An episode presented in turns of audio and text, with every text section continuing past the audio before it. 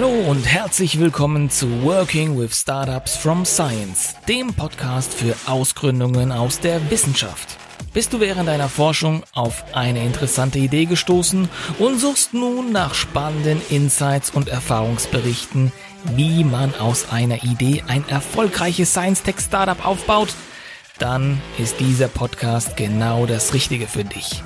Mein Name ist Bartosz Kaidas und mit diesem Podcast will ich dich dabei unterstützen, damit aus deiner Idee ein erfolgreiches und nachhaltiges Science-Tech-Startup wird. Lass dich also inspirieren, bleib innovativ und viel Spaß beim Zuhören.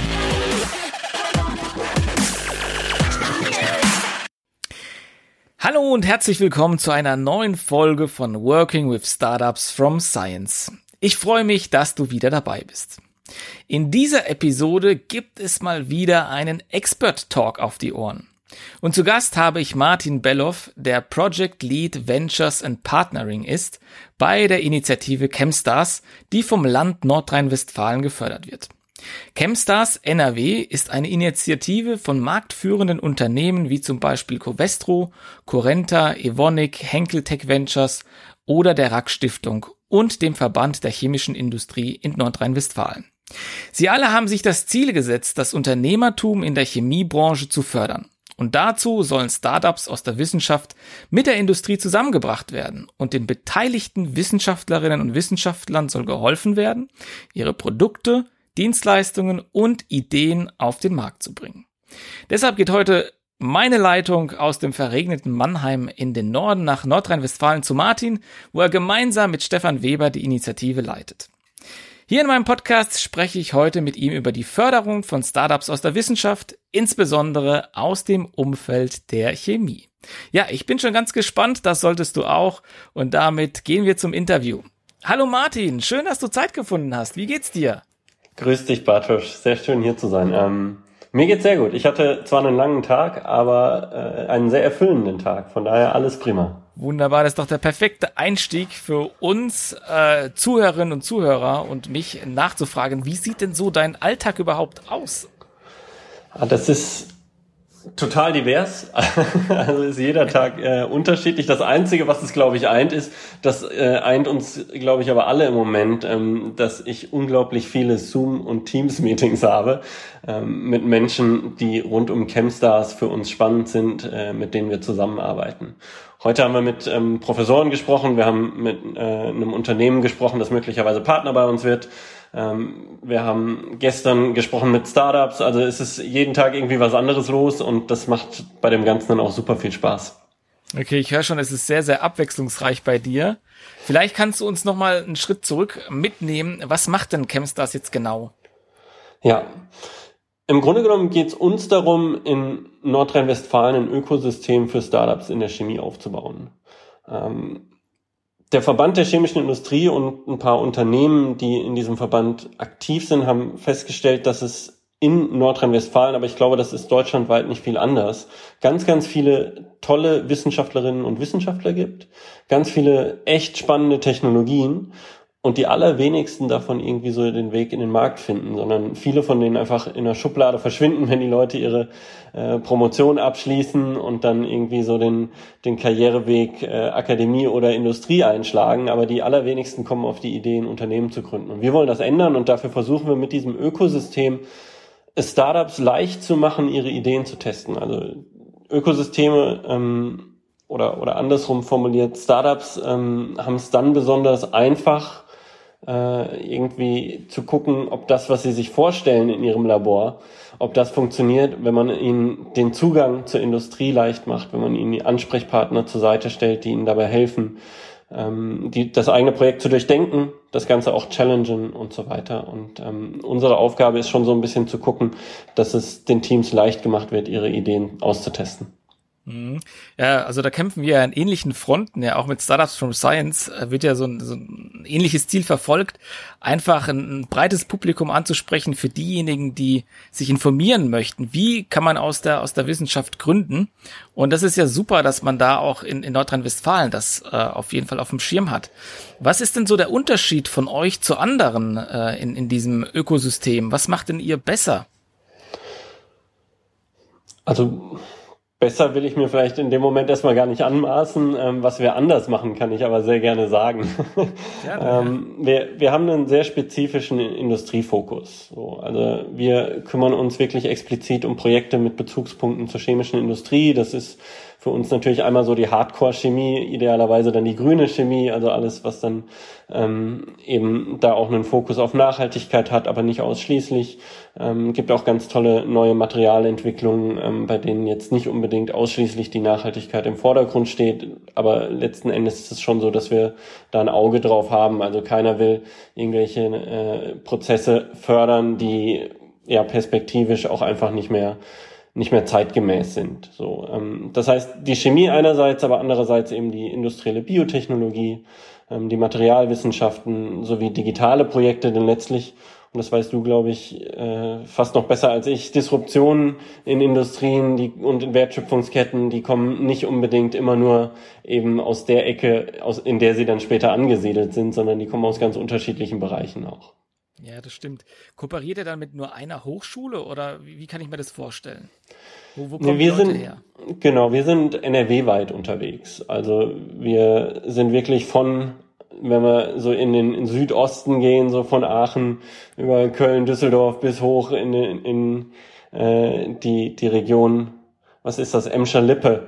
Äh, und okay. äh, sind wir unterwegs bis Paderborn hoch, Münster und so weiter, ähm, auch im Münsterland dann und haben dort eigentlich unterschiedliche Unis, mit denen wir uns regelmäßig austauschen, um zu gucken, gibt es neue Projekte bei denen, ähm, die in unseren Fokus passen. Wir haben uns da zu Beginn super eng verdrahtet. Es äh, gibt in NRW, glaube ich, so die größte Dichte an Hochschulen, von daher haben wir da auch einiges zu tun. Ähm, ja, macht auf jeden Fall viel Spaß, sich mit diesen Leuten dann auszutauschen, zu gucken, wo neue Ideen herkommen und dann mit den, mit den Teams zu sprechen, zu arbeiten. Mhm. Wie kann ich mir das denn vorstellen? So, wenn ich jetzt Wissenschaftler bin, äh, brauche ich dann eine Idee, die schon irgendwo im Labor vorliegt? Brauche ich Patente? Äh, was muss ich haben oder mitbringen, um bei euch irgendwie anzudocken? Ja. In, in Nordrhein-Westfalen an den Unis gibt's mittlerweile, mit, also es, es, variiert so ein bisschen von Uni zu Uni, aber es gibt mittlerweile eine sehr, sehr gute Gründungsberatungsinfrastruktur, nenne ich das mal. Das heißt, für uns als Chemstars äh, ist es schon so, dass wir jetzt nicht die aller, allererste Anlaufstelle für jemanden wären, der eine Idee hat, sondern das wäre in der Regel erstmal die Hochschule selbst, ähm, so dass man das Projekt schon auch erstmal mit den Leuten vor Ort durchdenkt, ähm, irgendwie die ersten Schritte macht und dann zu uns kommt und wir dann auch eben äh, mit unserem Support besser helfen können. Wir haben als essentiellen Teil dessen, was wir tun, auch eben die Möglichkeit, Kontakte in die Industrie, Kontakte zu Investoren herzustellen und dazu brauchen Projekte in der Regel auch eine gewisse Reife. So, was das, was das Thema IP betrifft, ähm, auch hier ist es so, dass idealerweise so eine, so eine grundlegende Strategie dann auch mit den Unis schon mal entwickelt wird. Wir sind in diesem Prozess eigentlich nicht involviert. Ähm, und wenn wir aber aus der Investorensicht drauf gucken, dann äh, braucht es eigentlich bei den aller, aller meisten Projekten im Deep Tech Bereich eben entsprechend IP, um diese Projekte dann auch finanziert zu bekommen. Also dass du ein Unternehmen in diesem Bereich äh, finanziert bekommst durch einen Investor ohne IP zu haben, ist doch eher die Ausnahme. Mhm. Das heißt so ein bisschen jetzt äh, für mich einfach, was ich mitgenommen habe, du brauchst schon so Richtung, brauchst schon ein Startup. Also zumindest mal die Gründungsunterstützung an den Hochschulen sollte durchlaufen worden sein, die genau. Idee sollte klar sein, Businessmodell, äh, genau. Businessplan, irgendwie schon äh, erste Schritte gegangen. Genau. Ähm, das da ist das ist so der Best Case. Also okay. es gibt durchaus auch Fälle, da kommt die Uni dann auch ein bisschen früher auf uns zu. Das ist dann auch okay. Dann setzen wir uns auch mal zusammen. Ähm, gibt auch teilweise kuriose Fälle, bei denen eigentlich äh, so kommuniziert wird, hey, wir wollen ein Startup gründen und dann hast, dann hast du da ein Team, das besteht aus drei Leuten und dann machst du so ein klein bisschen Stresstest und du fragst die Leute mal, also wollt ihr wirklich gründen? Und sie sagen ja und dann fragst du halt nochmal, sag mal, wollt ihr auch aus der Uni raus? Und dann wird es sehr still und dann in dem Moment kommt auch gleich, aber in, in, in wirklich derselben Sekunde so äh, der Aha-Moment. So, ah, vielleicht funktioniert das dann beides zusammen doch nicht und dann musst du nochmal eben einen Schritt zurück machen und dann muss man da vielleicht auch nochmal ein Team zusammenfinden. Ähm, aber das machen die, die Unis dann eigentlich wieder. Also wir, wir kommen dann gerne auch schon mal dazu. Wir, wir sind auch gerne früh ähm, im, im Loop. Aber es ist jetzt nicht so, dass wir mit den super Early Stage Projekten arbeiten, sondern präferiert dann schon mit denen, die schon einen etwas klareren Plan haben. Okay. Und dann sag doch mal so, was kriegt man dann von euch als Startup? Was sind denn eure Aktivitäten, die ihr auch äh, im, im Rahmen der Initiative dann auch anbietet? Ja. Für Startups ist es so, dass die ein sehr, sehr spezifisches, ähm, also industriespezifisch einerseits, aber auch ein Startup-spezifisches Supportprogramm bekommen, das sechs Monate läuft. Also wir tun uns so ein bisschen schwer mit dem Begriff Accelerator oder Incubator. Ähm, die, die Begriffe sind relativ geläufig, versteht, glaube ich, auch jeder irgendwie was anderes drunter. Ähm, was wir eben nicht haben, was uns dahingehend auch unterscheidet, ist, dass wir keine durchstrukturierte Programmatik haben im Sinne von Woche eins machen wir Business Model Canvas. So. Woche zwei machen wir, weiß ich nicht, Value Proposition Canvas oder was auch immer. So, das, das ist bei uns nicht der Fall, sondern wir lernen die Teams kennen, wir definieren mit ihnen gemeinsam Ziele für diese sechs Monate und entwickeln einen Plan, wie wir auf diese Ziele hinarbeiten können. Also es kann sein, ähm, du bist an einem Punkt, an dem du irgendwie drei, vier unterschiedliche Anwendungen für deine Technologie hast. Also so im Sinne des Customer Discovery willst du verstehen, was ist jetzt so mein erster Markt. Ähm, dann machen wir irgendwie einen Plan, wie wir damit umgehen können. Es kann genauso sein, wenn du ein bisschen weiter bist, ähm, dass du einen Investor suchst dann kümmern wir uns gemeinsam mit dir drum, ähm, dass das irgendwie in, in eine gute Richtung geht. Also es startet dann irgendwie, dass wir uns gemeinsam über den Business Case nochmal Gedanken machen, auch wirklich so die einzelnen Bausteine des Pitches anschauen, uns auch den Pitch anhören. Äh, wir hatten ein Beispiel von einem Startup, das kurz vor dem ersten Pitch beim HTGF stand. Dann haben wir uns äh, eine Woche vorher haben wir uns zusammengeschaltet, dann haben die den Pitch vor uns gehalten dann haben wir einmal Feedback gegeben, wir haben das sehr, sehr penibel zusammengeschrieben, haben das durchgesprochen, dann haben die den Pitch nochmal komplett überarbeitet, ähm, sie haben den nochmal gepitcht vor uns, wir haben nochmal Feedback gegeben und ähm, also es macht einfach super, super viel Spaß und äh, sieht, glaube ich, auch mit der Finanzierung gerade gar nicht so schlecht aus. Okay, super. Ja, was ist denn so, äh, was, was müssen Startups bei euch abdrücken, ja? Also das ist ja immer so, die Frage kommt ja immer, äh, muss ich meine Seele verkaufen oder, oder was, was genau von meinem Startup? Ja. ja, wir haben da so einen Zettel, da steht unten drauf, meine Seele an Chemstars. ja, genau, genau. äh, nee, das in der Tat nicht. Also wir sind in der glücklichen Situation, dass ähm, das Land Nordrhein-Westfalen diese Initiative ja unterstützt. Das heißt, äh, die Aktivitäten, die wir im Rahmen von Chemstars durchführen, die sind alle finanziert eben durch das Land NRW und durch unsere Partner, die wir an Bord haben. Für die Startups ist es kostenfrei. Ähm, gleichzeitig finde ich aber auch, äh, verpflichtet sie das unbedingt dazu, dann auch in diesen sechs Monaten richtig Gas zu geben und ähm, zu zeigen, dass sie das wirklich wollen. Also das finde ich dann auch enorm wichtig, wenn du so, ein, so eine wirklich, glaube ich, eine gute Unterstützungsleistung bekommst, dann solltest du auch was zurückgeben und das, was die Startups dann zurückgeben können, ist, dass sie sich anstrengen und wirklich ja, so viel Zeit und Energie auf dieses Projekt verwenden, wie nur irgendwie möglich. Mhm. Aber wie ist es denn bei dir? Sag mal, äh, ich, ich weiß das bei dir gerade gar nicht. Wie ist das bei dir? Äh, mit der Unterstützung oder mit, mit der Seele mit verkaufen? Mit, der, mit der Seele verkaufen und der Unterstützung. Beides natürlich. Also, äh, man muss gucken, wo man bleibt, ja. Ja, voll. Nein, natürlich ähm, ist das hier also in einem Rahmen, wo ich sage, ich, ich unterstütze super gerne und äh, jeder soll die Informationen äh, für sich ziehen.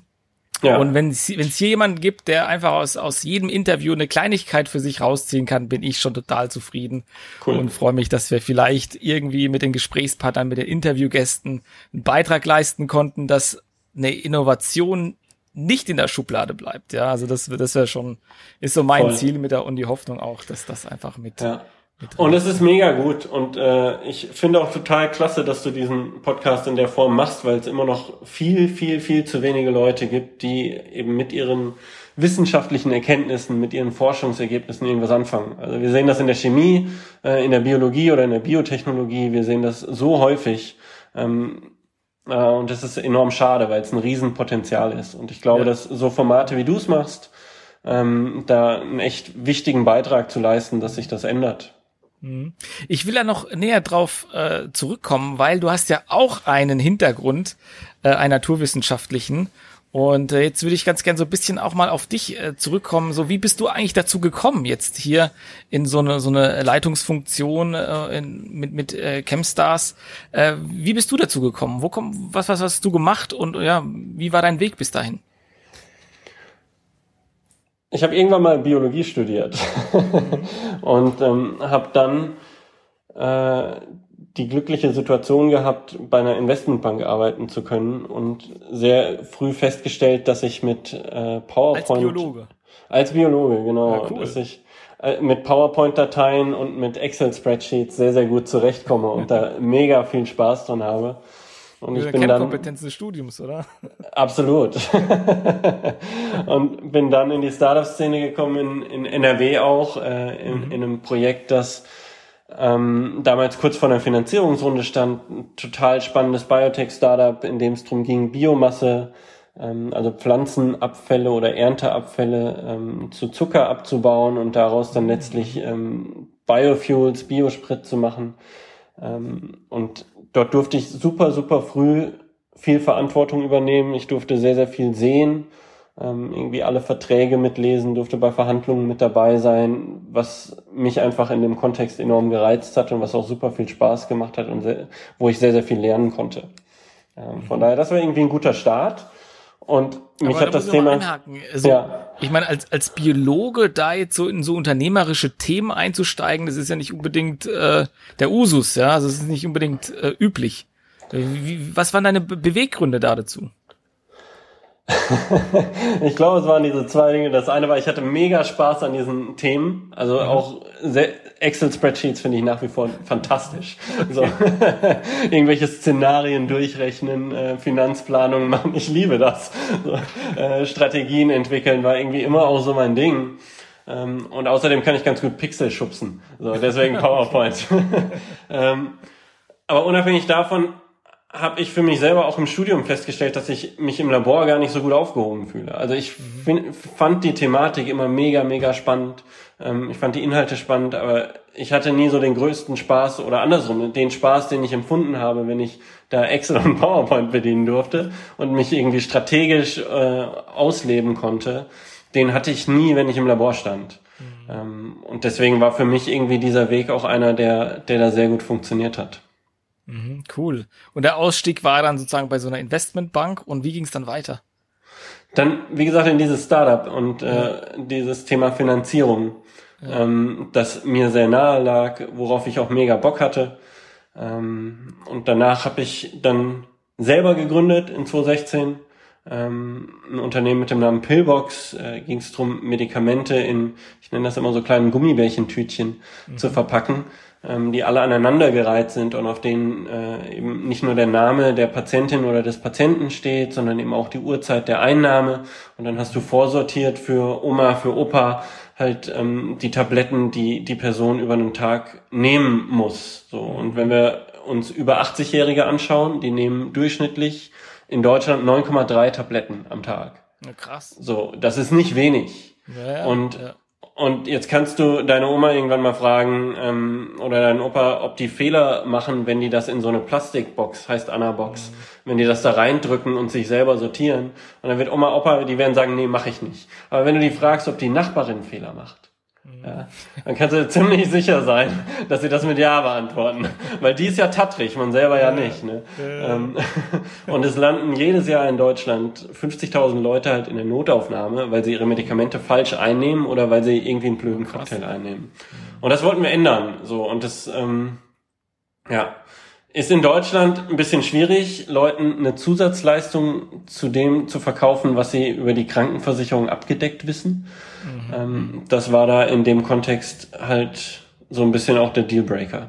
Okay, das heißt, Idee war gut, aber, aber kein, kein Geschäftsmodell, kein tragfähiges oder wie? Genau, also zumindest hier nicht. Ne? Also ja. das gleiche Thema gab es auch woanders, nämlich in den USA. Mhm. Und da gibt's oder gab es damals ein Unternehmen mit dem Namen PillPack.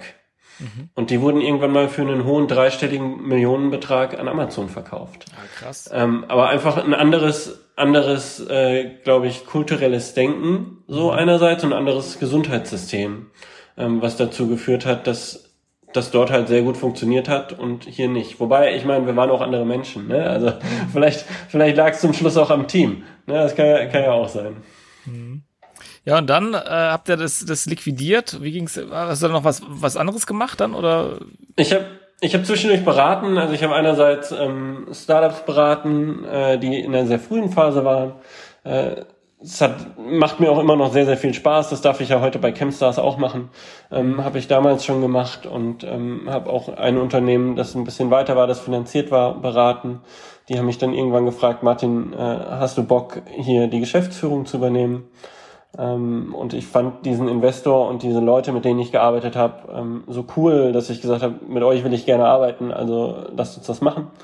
Ähm, und kurz später kam dann irgendwann die Anfrage von Chemstars und da hatten wir dann irgendwie auch schon anderthalb äh, Jahre zusammengearbeitet und Chemstars war so irgendwie der nächste logische Schritt für mich, weil ich gesehen habe, in meiner, meiner bisherigen Karriere habe ich super, super viel mit Startups gearbeitet, noch nicht so viel mit, ähm, mit der Industrie, mit Corporates.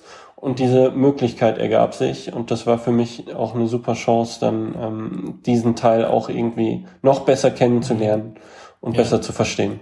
Ja, cool. Also das, das finde ich mega, mega tolle Vita, ja. Also auch mit viel praktischer Erfahrung mit drin. Ja, ich glaube, das ist auch für so eine Stelle super hilfreich, ja, weil ich glaube, da kann man kann man auch sich so äh, einfühlen oder auch verstehen, wie die Gründer äh, auch da in welchen Phasen sie was durchmachen. Äh, ganz ehrlich, also ich ich finde das enorm wichtig. So, also ich finde enorm wichtig, dass man das mal miterlebt hat, dass man das irgendwie auch mal gefühlt hat ähm, und es macht, glaube ich, auch die Kommunikation noch mal ein bisschen anders mit den Gründern. So, also du kennst das ja selber sehr, sehr gut ähm, aus der Kommunikationstheorie, so diese Sender-Empfänger-Thematik. Ja, und wenn tun, ja. ja, genau. Und wenn dir jemand letztlich, ähm, der irgendwas studiert hat, ähm, selbst irgendwie was Naturwissenschaftliches, der dich vielleicht inhaltlich versteht, der aber nie in Startups gearbeitet hat oder nie selbst gegründet hat, wenn der dir dann Tipps gibt, ähm, dann wirken die, glaube ich, alleine aufgrund dieser Sender-Empfänger-Thematik, dieselbe Botschaft wirkt einfach anders. Mhm. Und ähm, gleichermaßen ist es natürlich so, dass man mit der Zeit auch ein super, super gutes Verständnis für die Herausforderungen und nicht nur irgendwie so die, die inhaltlichen, äh, sondern auch vor allem die psychologischen Herausforderungen des Gründens entwickelt. So, also mhm. Keine Ahnung, wenn du selbst mal irgendwie eine Finanzierungsrunde mitbegleitet hast, wenn du da drin steckst, ähm, wenn du siehst, wie so eine äh, Dynamik auch innerhalb der Gründer entsteht, wie auf einmal über Dinge diskutiert werden. Das ist, glaube ich, alles total wertvoll und kann man dann weitergeben. Ja, super.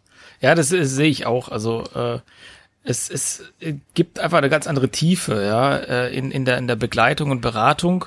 Wobei ich das dann natürlich auch manchmal, äh, je nachdem sehe ich natürlich auch, dass äh, so, so ein Fußballtrainer oder so, da muss ja nicht immer die Weltmeisterschaft gewonnen haben, um ein guter das Trainer stimmt. gewesen zu sein. Oder ja. ein Arzt muss ja nicht unbedingt die gleichen, äh, äh, weiß nicht, äh, eine, eine Alkoholsucht erfolgreich bekämpft haben, um darüber halt Voll. gut Leute zu therapieren, ja. ja. Aber ich gebe dir recht, also das Authentische, was darüber kommt bei der Beratung, das wirkt dann natürlich viel, viel, viel mehr so, äh, hat einen größeren Impact, als jetzt wie wenn jemand ja das so aus dem Lehrbuch irgendwann mal gelesen hat oder so. Ja, also ich glaube manchmal wirklich nicht, dass, dass das, was ich den Leuten erzähle, irgendwie besser oder schlechter ist als das, was andere erzählen. Ja, ja. Ähm, ich glaube nur, dass es anders wirken kann. Einfach weil du zwischendurch die eine oder andere Geschichte von dir selber erzählen kannst. Ja, genau, ja, ja, ja.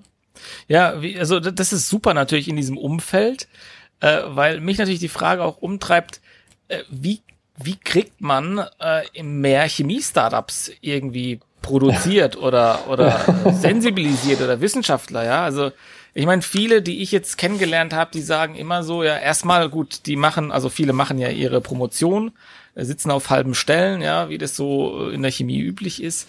Und dann sagen sie, ja gut, aber ich habe ja kein Labor. Ja, also das ist so immer so die, das, das Thema so, äh, die, die, ja, die, die Aussage, die dann alles so bisschen äh, ja, niedermacht. Ja, ich habe ja kein Labor. Wie soll ich denn das machen? Ja, was was würdest du den Leuten antworten? Oder also wie macht würde, ihr das? Wie machst du ja, das? genau. Also ich glaube, es sind zwei Dinge. Ähm, das eine ist wirklich, wie kriegt man es hin, mehr Leute grundsätzlich auf dieses Thema aufmerksam zu machen und wie kriegt man Leute generell auch begeistert für das Thema. Ich glaube, das ist Punkt eins und Punkt zwei ist dann wirklich diese Frage, wie setze ich das um? Ne, also vor welchen Hürden stehe ich möglicherweise und ähm, wie kriege ich das dann auch auf die Straße? Ähm, aber vielleicht mal zum ersten. Ähm, und dann arbeite ich mich vor. Ich versuche das zumindest. Ähm, zum ersten, wir versuchen das. Also wenn ich wüsste, wie das geht, dann würden wir das genau so machen. Wir haben Hypothesen so und haben Ideen, wie wir das vielleicht hinkriegen. Äh, wir sind im Grunde genommen ja auch wie so eine Art Startup im Moment. Und ähm, wir gehen an Unis und bringen Gründerinnen, bringen Gründer mit und setzen die auf eine Bühne und unterhalten uns. Einfach, dass dieses sehr abstrakte Thema Startup, mit dem ganz viele Wissenschaftlerinnen und Wissenschaftler kein, keine Berührung hatten, das real werden zu lassen und damit auch Begeisterung zu entfachen. Also das, glaube ich, ist eine ganz wichtige Aufgabe, die wir haben, die wir auch sehr ernst nehmen und die wir auch mit viel Freude machen. Und wir kriegen dann auch ähm, wunderbares Feedback dazu. Also das ist super. Wir haben ähm, die erste Veranstaltung in dem Bereich, uns gibt es erst seit April äh, und Corona ist für Veranstaltungen natürlich auch nicht so super gut gewesen. Ähm, wir haben die erste Veranstaltung in dem Bereich jetzt gemacht. Ähm, haben da irgendwie eine kleine Zahl an Menschen gehabt, die aber super dankbar dafür waren, äh, dass wir da waren, dass wir mit diesen Leuten an die Uni gekommen sind, diese Geschichten erzählt haben. Ähm, und wir denken, dass das irgendwie ein guter Weg ist. Und äh, die zweite Idee, die wir haben, was wir jetzt ausprobieren, ist ein Ideenwettbewerb, bei dem wir Leute motivieren, auch mit einem kleinen Incentive. Also es gibt einen Preis zu gewinnen, äh, kannst ein paar Euro gewinnen und du kannst ein Feature im Chem Manager gewinnen. Das ist so das, äh, also die Zeitung ähm, in der chemischen Industrie, die auch von Entscheidern wirklich gelesen wird, also super gut gelesen wird. Ähm, und da versuchen wir Leute einfach zu motivieren, auf drei Seiten erstmal nur zu beschreiben, wie sie sich eine Kommerzialisierung ihrer eigenen Forschung vorstellen könnten, welche Idee sie haben. Einfach mal ganz grob skizzieren. Ähm, das ist so Punkt eins. Und was würde ich den Leuten sagen, die vor der Entscheidung stehen und irgendwie strugglen, weil sie keine Labore finden, denen würde ich zuerst sagen, guckt mal, was es an Supportstruktur rund um eure Uni gibt ähm, und versucht, also Unternehmertum oder Entrepreneurship heißt auch kreativ zu sein. Er versucht Lösungen zu finden. Ne? Also es wird euch keiner ein Labor vor die Füße bauen und sagen, jetzt mach mal, sondern ähm, versucht erstens die gesamten Förderungen, die es da gibt, abzugreifen, sofern das möglich ist. Damit habt ihr erstmal dann bei Exist zum Beispiel eine Weile euer Projekt finanziert, habt Labore bei euch an der Uni, da könnt ihr mitarbeiten. Ähm, und irgendwann kommt dann halt der Schritt, dann muss man einen Investor suchen, eine Investorin suchen. Ähm, da kann euch bestimmt Bartosch helfen. Äh, da, da können wir euch vielleicht helfen, ähm, wenn ihr in Nordrhein-Westfalen seid. Äh, und ähm, guckt, dass ihr mit möglichst vielen Leuten sprecht. So, also fragt auch mal ein bisschen rum, wo Labore sein könnten. Ne? Nur weil ihr jetzt gerade direkt kein Labor seht, heißt es das nicht, dass es keins gibt. Mhm. Ja, das sind schon mal super wertvolle Tipps, ja, also auf jeden Fall. Äh, alle bitte dran halten. Und äh, dann so, so meine Folgefrage wäre dann, äh, was, was sind aus deiner Sicht so die Erfolgsfaktoren für, für, diesen, für diesen Schritt rauszugehen? Also was muss der, der Wissenschaftler, die Wissenschaftlerin aus der Chemie mitbringen oder aufbauen, um dann erfolgreich zu werden mit ihrem Startup? Das ist eine enorm vielschichtige Frage, glaube ich. Ich äh, versuche sie so einfach wie möglich für mich selber auch zu beantworten. Ähm, ich, ich glaube, was somit das Allerwichtigste ist, ist, dass man sehr, sehr früh aus dem eigenen Labor rausgeht und mit potenziellen Kunden, mit potenziellen Partnern äh, interagiert und gleichzeitig aber auch ein super gutes Verständnis dafür aufbaut, wogegen man eigentlich konkurriert. Also du musst erstens genau verstehen, ähm, wie deine, deine Kunden oder deine potenziellen Kunden arbeiten, wie sie denken und welche Probleme du vielleicht löst, aber du musst gleichermaßen verstehen, wie sie diese Probleme heute lösen, was deine Konkurrenz ist, was die Alternativen dazu sind. Ähm, und dann musst du darauf aufbauend, auf diesem Wissen, ähm, ein eigenes Angebot schaffen und gucken, ob das halt wirklich resoniert. Und wenn das nicht resoniert, dann versuch zu verstehen, warum nicht und adaptiere. Also lauf nicht irgendwie mit dem perfekten Plan äh, lange im Labor rum, in der Hoffnung, dass du dann mit einem richtigen Schuss die Welt irgendwie eroberst, ähm, sondern versuch so früh wie möglich rauszugehen und immer wieder weiter zu adaptieren und die eigene Idee zu verfeinern, zu verbessern. Mhm. Mhm. Und was sagst du, sind so die, oder was ist so der größte Unterschied äh, zwischen einem, einem Chemie-Startup und jetzt ein Software-Startup? Ganz einfach die Time to Market, äh, der Kapitalbedarf. Also du hast äh, dazu noch super viele regulatorische Fragestellungen. Also es ist, ähm, glaube ich, um, um Längen komplexer. Äh, ins, insbesondere, ich glaube aber, das, das trifft nicht nur auf die chemische Industrie zu, sondern auf alle Produkte, die physisch sind im Vergleich zu digitalen. Also du musst auf einmal über Wertschöpfungsketten nachdenken und wie du dein Produkt erzeugst, wie es zum Kunden kommt. Es ist nicht in Anführungsstrichen einfach ein bisschen mehr Serverkapazität bei AWS, sondern du brauchst halt wirklich ähm, viel, viel mehr drumherum. Und das kostet mehr Geld. In der Regel ist es in der Chemie in der Biotechnologie ja genauso. Ähm, halt so, dass du im Labor an der Uni, wenn du irgendwas entwickelst, in einem super kleinen Maßstab unterwegs bist. Ähm, wenn du das Ganze aber kommerziell verkaufen, äh, verfügbar machen willst, wenn du es verkaufen willst, dann brauchst du einen recht großen Scale. Auf einmal brauchst du viele, viele, ähm, sorry, nicht viele, sondern große Mengen davon. Und ähm, das ist einerseits eine technische Hürde, das ist eine finanzielle Hürde, weil du diese Anlagen brauchst, mit denen du das herstellen kannst. Vielleicht kannst du dich irgendwo einmieten oder kannst jemanden beauftragen zu Beginn, das für dich herzustellen. Das ist immer was, was man sich anschauen sollte, bevor man selber Anlagen ähm, baut. Ähm, aber trotzdem ist es dadurch einfach um, um Längen komplexer und schwieriger als in der digitalen Szene. Mhm. Ja, also so ein bisschen hört sich das natürlich auch an und ich kenne das auch, also aus der aus der aus dem Startup-Umfeld von Chemie-Startups. Du kannst, also die, diese Scaling-Sachen, das ist ja genau so der Struggle, den viele haben im Labor. Funktioniert's, aber dann kannst du nicht das, das adaptieren. Also wenn du da irgendwie 20 Milligramm irgendwie reinkippst, kannst du nicht 20 äh, Kilogramm irgendwie in irgendwas reinkippen, das funktioniert da nicht so äh, genau. einfach oder nicht so trivial, ja. auch mit den Anlagen. Und ich kenne es ja auch aus, aus dem, aus dem MedTech-Bereich, das ist ja ähnlich, also auch mit diesen klinischen Phasen und sowas, da, da braucht es ja einen unheimlichen Kapitalbedarf, bis dann äh, diese Sachen irgendwann mal weiterkommen. Und deshalb wäre wär genau. meine Frage, äh, glaubst du, dass es ohne Partnerschaften oder ohne strategische Partnerschaften oder anders ausgesprochen, ohne die Industrie schwierig wird für diese Startups? Definitiv. Also, ey, dir, dir fehlt so viel Wissen, um ehrlich zu sein, wenn du aus der Akademie kommst. Also du, du musst dir so vorstellen, du, du gehst irgendwie durch dieses Studium, da kriegst du sehr, sehr verschult mittlerweile erklärt, wie Chemie oder wie Biologie funktioniert. So, dann gehst du und äh, gehst du einen Schritt weiter und machst deine Promotion. Da darfst du dann schon irgendwie auch freier arbeiten, aber du arbeitest in deinem sehr, sehr definierten Setting. So. Und die Welt da draußen funktioniert ein bisschen anders als die Akademie.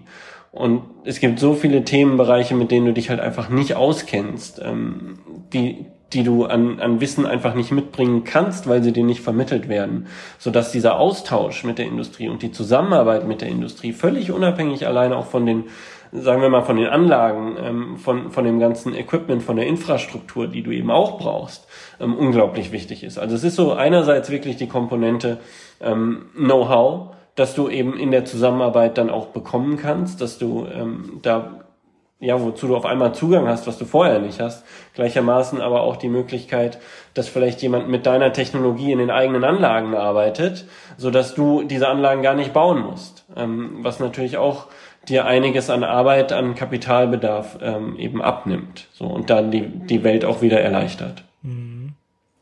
Was würdest du jetzt unseren Zuhörerinnen und Zuhörern für einen Tipp geben?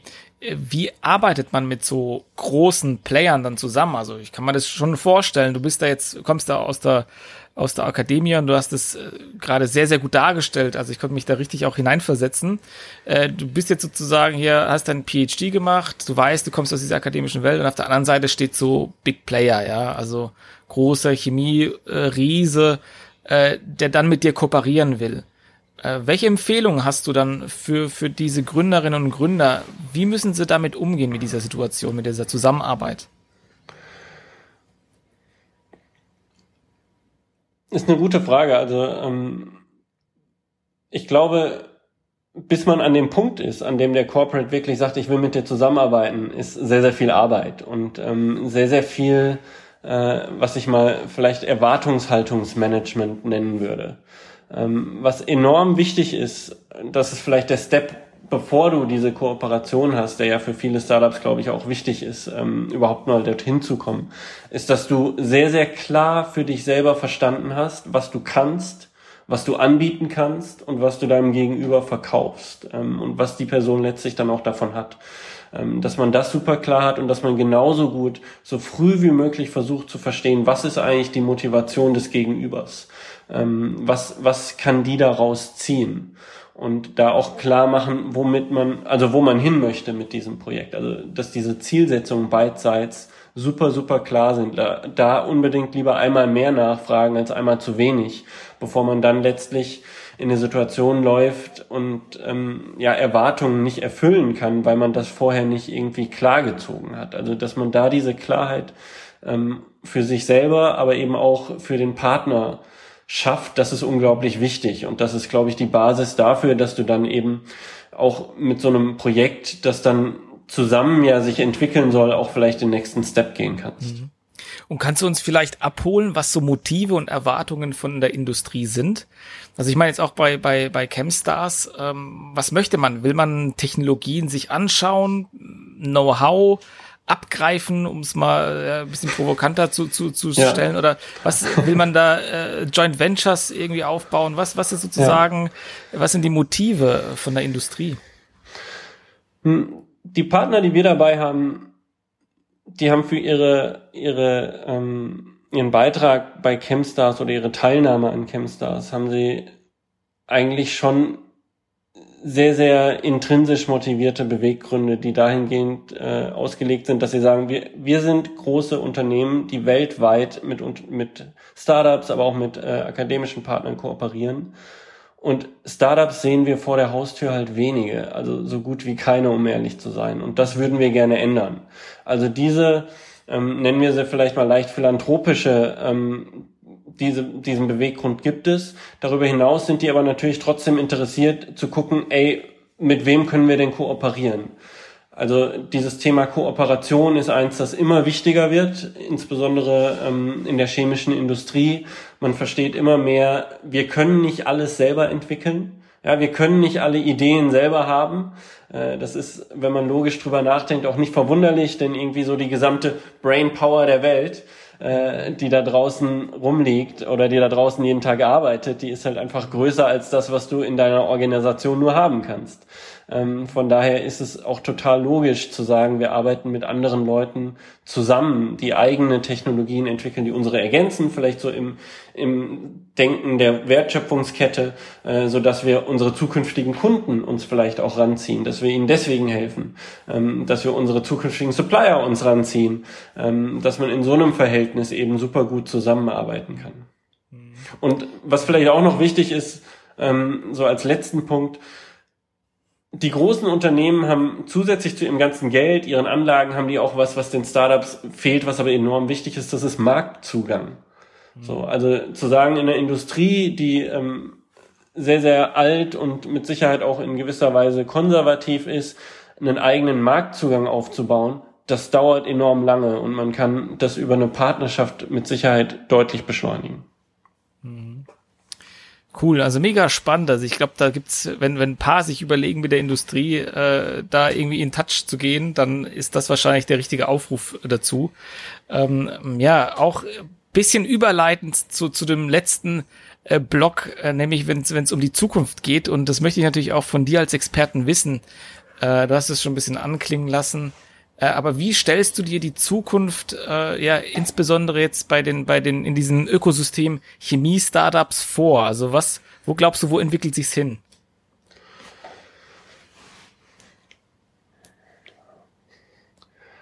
Das ist eine taffe Frage, du.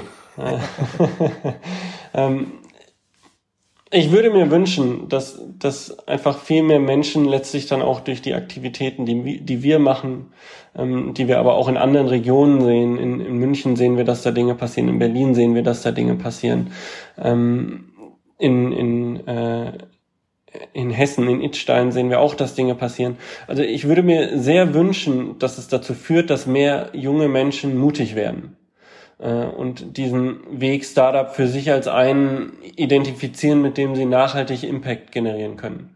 Äh, denn eine Sache, glaube ich, sehen wir ja alle im Moment, das ist, dass diese junge Generation, die ich bin mal so frei und sage, nach uns beiden kommt, ähm, dass die sehr, sehr Impact getrieben ist und dass die wirklich eine große, große intrinsische Motivation hat, Dinge zu verändern und bereit ist, dafür auf die Straße zu gehen zum Beispiel. Ähm, und, und die, die Stimme irgendwie da erhebt und sagt, hey, so wollen wir es eigentlich nicht. Und jetzt stell dir vor, du hast irgendwie diese Leute, die alle super motiviert sind, die, äh, die Bock haben, die Welt zu verändern. Und jetzt gibst du denen irgendwie das Werkzeug an die Hand, Technologien selber zu entwickeln, Ideen umzusetzen. So, was, was da rauskommen kann, ähm, das stelle ich mir einfach unglaublich fantastisch vor. Und das mhm. eben insbesondere in unserem Bereich, in, in der chemischen Industrie, ist es enorm wichtig. Denn irgendwie, ich glaube, die Zahl ist 97 Prozent aller Produkte, die du so in deinem tagtäglichen Leben siehst, haben mindestens einen chemischen Verfahrensschritt in sich. So, das heißt, Chemie ist einfach in allem drin und ähm, da brauchen wir einfach neue Technologien, um diese Industrie auch nachhaltig zu gestalten, um sie umweltfreundlich zu gestalten. Und wie gesagt, wenn diese Leute, die so intrinsisch motiviert sind, auf einmal dann das Rüstzeug haben und Dinge selbst umsetzen können, stelle ich mir auf jeden Fall sehr, sehr gut vor. Ja, total schöne Vision, muss ich wirklich sagen. Also ja, auch mit, dieser gute Beschreibung auch dieser Generation Impact, ja, also ja. Äh, das ist, kann ich glaube ich, kann ich gut nachvollziehen, ja. Ja, und was, was da super spannend ist, also die, die Menschen, mit denen ich in dem Alter zu tun habe, die Startups gründen wollen, die setzen ins Zentrum nicht nur die ökologische Nachhaltigkeit, sondern auch eine ökonomische und eine soziale. Und das ist total spannend zu beobachten. Ähm, und das macht super, super viel Spaß. Mhm. Glaubst du, wir brauchen, äh, um diese Menschen zu fördern, brauchen wir dann noch mehr Fördermittel, Förderwerkzeuge? Oder glaubst du, dass die das auch von alleine schaffen? Ich finde, dass die Förderlandschaft in Deutschland für Startups eigentlich recht gut ist. Ne? Also klar kannst du sagen, immer mehr Geld und dann auch mehr Projekte. Ähm, ich kann, um ehrlich zu sein, nicht bewerten, ob die Summe an Geld, die in Gänze über Deutschland dann verteilt wird, ob die ausreichend ist oder ob die mehr sein müsste. Wenn es nach mir geht, kann das super gerne mehr sein, denn dann haben wir noch im Zweifel mehr Projekte, die durchgehen. Es wird, werden ja immer noch welche abgelehnt. So, von daher ähm, super gerne schon. Mehr Geld für Startups gleichermaßen, glaube ich, ist inhaltlicher äh, Support für die Startups super wichtig. Ähm, und da passiert im Moment viel an den Universitäten hier bei uns im, im Land Nordrhein-Westfalen. Da gibt es viele Initiativen, die eben auch öffentlich gefördert sind, um da Infrastruktur aufzubauen, personelle Infrastruktur aufzubauen, um die Startup-Projekte an den Punkt zu kriegen, dass sie dann oder an den Punkt mitzuentwickeln, dass sie erst im ersten Schritt die Fördergelder kriegen können, im zweiten Schritt aber dann auch eine Finanzierung bekommen können. Und das ist in unserem Bereich eigentlich ja notwendig. Mhm. Und letzte Frage dann auch in dem Zusammenhang bezogen auf Investoren. Glaubst du, wir brauchen mehr mutigere Investoren, die auch größere Summen in, in so Startups packen? Jetzt, also es muss jetzt nicht unbedingt Chemieindustrie sein, aber allgemein? wir brauchen mehr Naturwissenschaftler, Naturwissenschaftlerinnen, die ins Venture Capital gehen. Das glaube ich. Ähm, der, der Punkt ist, dass du im Venture Capital im Moment sehr wenige Leute hast, die diese Industrie verstehen. Und das führt in der Konsequenz aber auch dazu, dass sie das Risiko nicht einschätzen können. Und wenn sie das Risiko nicht einschätzen können und auch vielleicht den, den Weg dieser Startups nicht einschätzen können, also wo kann das hingehen, wie kann so ein Weg aussehen, dann macht es das natürlich auch schwer, dieses Geld in die Startups zu geben. Insgesamt sehen wir super wenige Projekte in der Chemie oder mit Bezug zur chemischen Industrie. Wir sehen gleichermaßen aber auch nicht super große Finanzierungsrunden. Und es ist nicht so, dass die Investoren Schlange stehen und sagen, jetzt bringt uns doch nochmal ein Startup und dann können wir endlich investieren. Ähm, und das ist, glaube ich, aber nicht ausschließlich dem geschuldet, dass es dieses Geld nicht gibt, sondern vielmehr dem geschuldet, dass es glaube ich, die Menschen nicht gibt, die es wirklich gut bewerten können oder nicht in der Menge, wie wir sie vielleicht bräuchten. Okay, cool. Also vielen Dank auch für deine, für deine Insights, für deine Meinung zur Zukunft und den Vorausblick. Wirklich äh, sehr schön, kann ich vieles nachvollziehen und auch mitgehen. Letzte Frage, die ich meinen Interviewgästen immer stelle, ist, äh, wenn hier jetzt eine gute Fee zuhört, was würdest du von ihr wünschen? Ich würde mir wirklich wünschen, dass die jungen Menschen, die so motiviert sind und die, die so impactgetrieben sind, dass die ausreichend Rüstzeug von ihren Universitäten an die Hand gelegt bekommen, um diesen Weg Entrepreneurship zu gehen, um ihre Ideen zu realisieren, um diese neuen Technologien, die sie entwickeln, um die in den Markt zu bringen. Denn das ist letztlich das, was wir brauchen, um unseren Planeten und so, so würde ich das fast auch formulieren, um den vor dieser Klimakrise dann auch zu retten. Mhm. Das ist doch ein sehr schöner Wunsch, den ich auch hier an der Stelle so stehen lasse und äh, bedanke mich an, an der Stelle ganz, ganz herzlich für deine Insights, für deine, für deine Erfahrungen, ja, für das Wissen, das du mit uns geteilt hast, für dieses wirklich super sympathische und offene äh, Gespräch. Und ja, ich kann dir und der Initiative ganz, ganz viel Erfolg wünschen, ja, dass wir da auf jeden Fall in Zukunft ganz viele Chemstars, Startups äh, hören, ja, die dann die Welt verändern. Das wird mich sehr, sehr freuen. Dankeschön, Bartosch. Hat sehr, sehr viel Spaß gemacht. Danke dir. Super. Dann dir noch auf jeden Fall einen schönen Tag und bis bald. Ciao. Bis dahin, mach's gut. Ciao. Ciao.